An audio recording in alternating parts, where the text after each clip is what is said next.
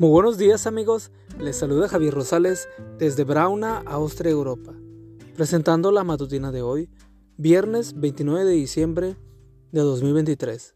La matutina de jóvenes ya por título, Él dijo y fue hecho. La cita bíblica nos dice, por la palabra de Jehová fueron hechos los cielos y todo el ejército de ellos, por el aliento de su boca, porque Él dijo y fue hecho, Él mandó y existió. Salmos 33, 6 y 9. Es probable que a lo largo de este año hayas pensado más de una vez. El pastor polaco dijo que veríamos una promesa cada día, pero en este pasaje no veo ninguna. Déjame explicártelo. Tú y yo hemos creído que una promesa es algo que vamos a recibir en el futuro. Sin embargo, el planteamiento bíblico es distinto. En las escrituras cada palabra que sale de la boca de Dios constituye en sí misma una preciosa promesa. Déjame explicártelo.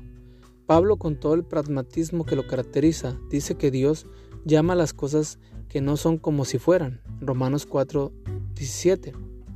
Por eso cuando Abraham tenía 99 años, Dios se le apareció y le dijo, no te llamarás más Abraham, sino que tu nombre será Abraham, porque te he puesto por padre de muchedumbre de gentes.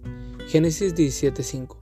¿Sobre, por, ¿Sobre qué base el Señor decidió llamar padre de muchos hijos a un hombre que no tenía hijos?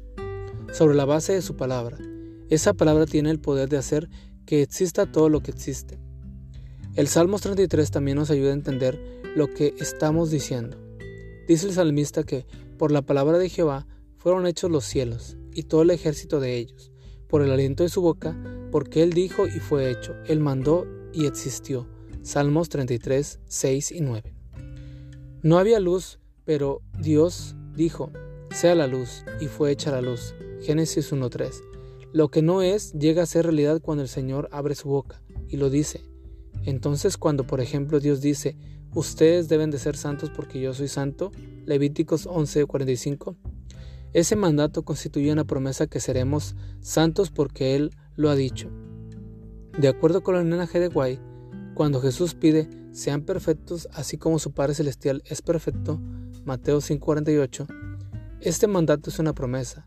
Reflejemos a Jesús, página 285. Es decir, que cada mandato que encontremos en la Biblia es una realidad, una promesa. Así que cada capítulo de las Escrituras hay preciosas promesas para cada circunstancia de la vida. Amigo amiga, recuerda que Cristo viene pronto y debemos de prepararnos y debemos ayudar a otros también para que se preparen, porque recuerda que el cielo no será el mismo si tú no estás allí. Nos escuchamos hasta mañana. Hasta pronto.